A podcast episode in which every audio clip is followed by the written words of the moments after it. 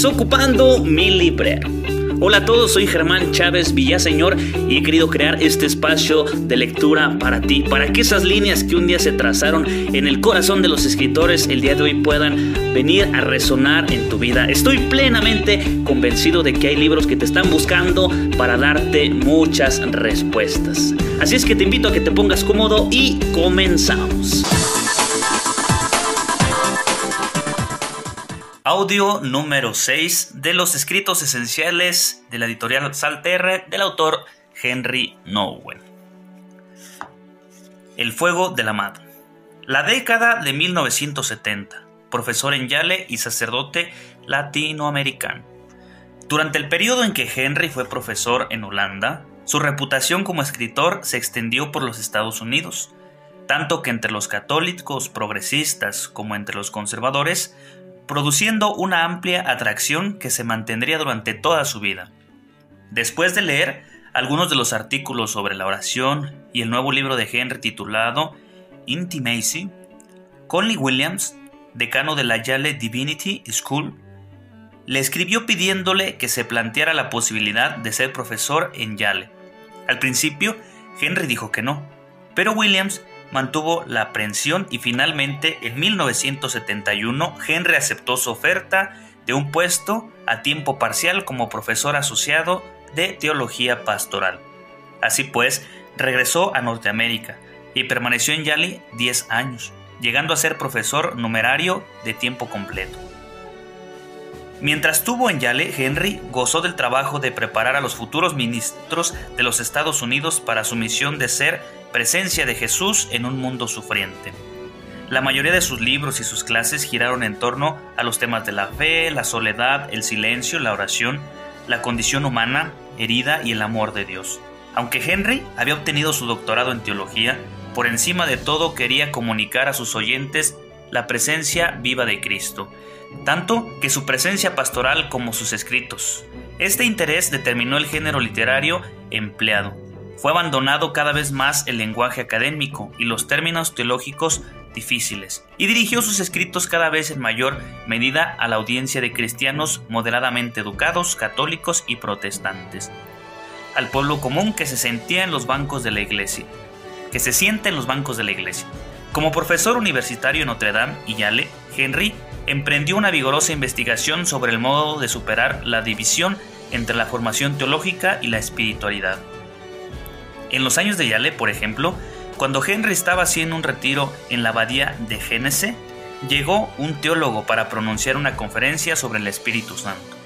Henry se sintió interesado por el tema, pero quedó insatisfecho con el estilo seco y pedante del conferencista, del conferenciante, y un planteamiento que parecía demasiado común. Y se preguntaba, ¿cómo voy a hablar del Espíritu Santo de una manera que sea clara, y tenga algo que ver con la experiencia de mi vida? Me hice esta pregunta en 1964 y ahora siento que me surge otra vez. Definitivamente coincido, fíjense uno que se mueve en estos rubros de, de la cuestión teológica y todas esas cosas. De verdad la teología es tan bonita y es eh, súper interesante y tiene una enseñanza grande, por eso es una ciencia.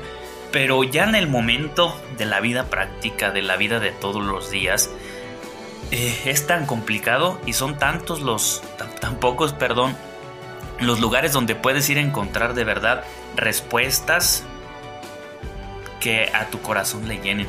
Claro que la teología es grandísima, claro que la teología nos, nos, enseña tanto, pero ya en la vida de todos los días es tan pocos aquellos que se atreven a mostrarnos la grandeza de Jesús de una manera tan sencilla. Jesús es muy sencillo, Jesús fue muy simple.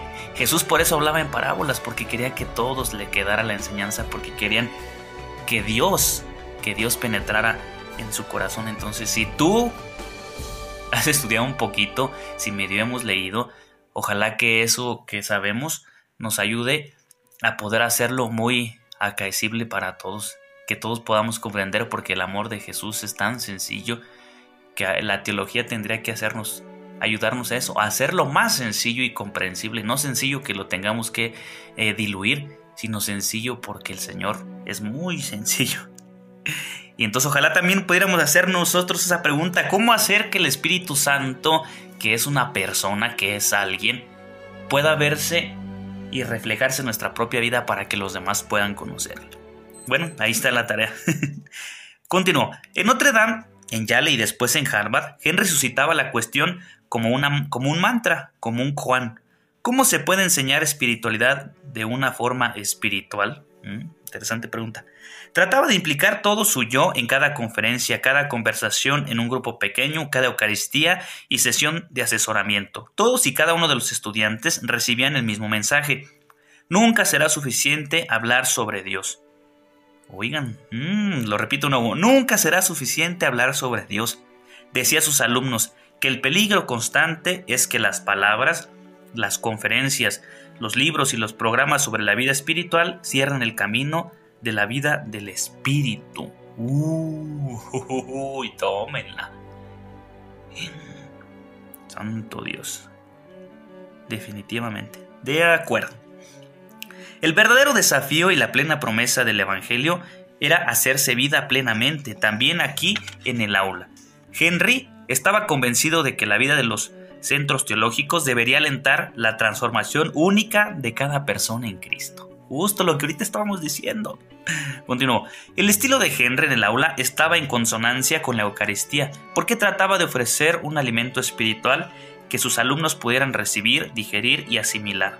No estaba interesado en el debate teológico, quizá porque, lo, porque le, disgustaba la confrontación directa, pero también porque estaba siempre centrado en la presencia inmediata del Cristo resucitado, una verdad que tenía que ver más con el ser, con el ser que que con la comprensión intelectual.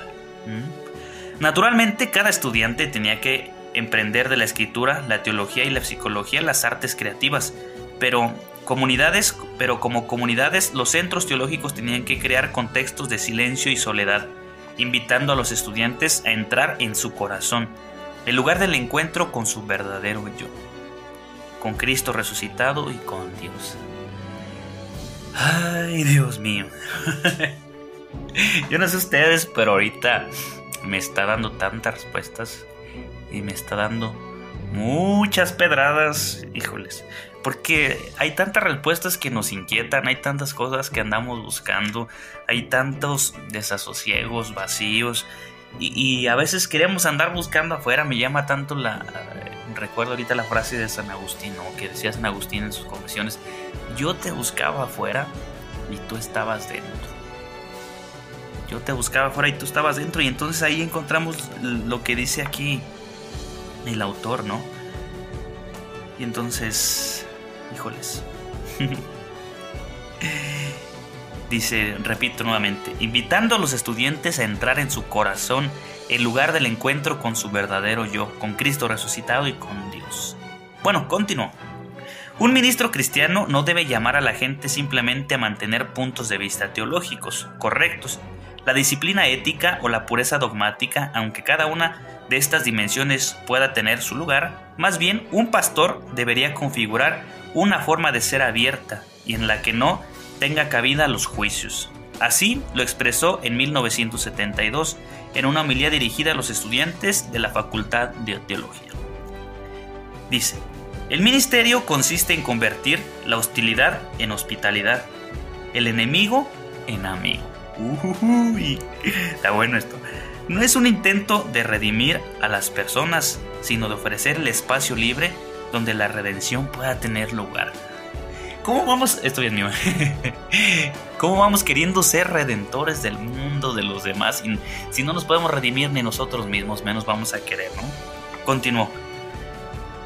La paradoja del ministerio consiste en que somos llamados a crear a crear un vacío no un vacío terrible, sino un vacío acogedor, donde el extraño pueda entrar y descubrir que ha sido creado libre, libre para cantar su propia canción, hablar su propio lenguaje, danzar su propia danza y también marcharse y seguir su propia vocación. No diré más para que tú puedas meditarlo. Creo que volveré, volveré ahorita reescuchar esto que estoy leyendo. Continuó.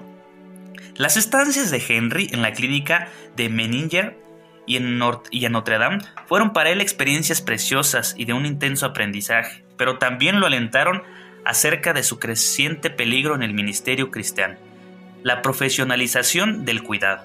En una época en que la teología se divorciaba de las preocupaciones pastorales y los diferentes modelos psicológicos de curación se introducían en los centros teológicos, a Henry le preocupaba que los cuidadores cristianos empezaran a confundir el hablar sobre Dios con la real vulnerabilidad ante Dios en la oración. Mm, diferencia. Y a confundir el tratamiento psicológico con la auténtica presencia pastoral. Sus libros, especialmente El sanador herido y Un ministerio creativo, abordaron estas cuestiones y entraron enérgicamente en todo el mundo del asesoramiento pastoral. Algunos lectores criticaban la idea del sanador herido, creyendo que Henry hacía un llamamiento a la supresión de todas las distinciones entre los cuidadores y aquellos a quienes sirven. En este proceso, en este aspecto, Henry se sintió mal interpretado. Creía que los ministros cristianos debían permanecer sencillamente fundamentados en su propia vulnerabilidad, en condición humana rota en Cristo, y resistir a la tentación de objetivar a los demás cristianos, haciendo de ellos simples feligreses, clientes o dirigidos. Los cuidadores, si quieren ser parte, si quieren ser para los demás una presencia sanadora a imagen de Cristo, tienen que estar disponibles como personas completas que participan simultáneamente como dadores y receptores. Wow. Henry creía que algunos límites entre los ministros y aquellos a quienes sirven son buenos, pero estaba preocupado por los ministros que niegan su propio sufrimiento y su humanidad desapareciendo en un papel profesional. Henry desarrolló su mensaje a los ministros en el libro El Camino del Corazón y volvió a plantear el tema con frecuencia. ¿Por qué nos, nos cuesta tanto trabajo? ¿Por qué es tan complicado mm, mostrar quién somos? ¿Por qué no es impresionante lo que dice, lo que dice Henry porque eh, el autor, porque aunque pareciera, claro que tenemos que hacer un trabajo muy profesional, claro que tenemos que ofrecernos, claro que tenemos que darnos, pero en ese ofrecerse y en ese darse está nuestra propia vida. No, no podemos ser profesionales, ahora sí, disculpen la redundancia, profesionales de profesión. Es decir, o sea... Mmm, el hecho como de ponerse una careta o una máscara, decir, bueno, en mi profesionalidad no me muestro tal cual soy, entonces pongo una cara donde todo está bien, donde es mi trabajo, donde no pasa nada. Y, no se trata de eso, o sea, la vulnerabilidad también es parte de nuestra propia vida y estoy yo convencido que es un testimonio mucho más grande que cualquier palabrería que podamos eh, decir por buena que parezca. Entonces, la profesionalidad no impide el mostrarnos tal cual somos.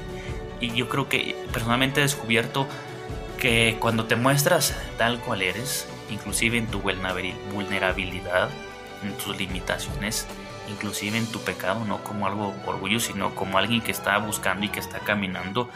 Para las personas es todavía mucho eh, más edificante eso que la palabrería que uno pueda decir. El decir, bueno, yo soy este y me está costando trabajo, pero estoy caminando, ¿no? Y hasta aquí dejamos este audio y continuamos con el que sí. ¡Ánimo!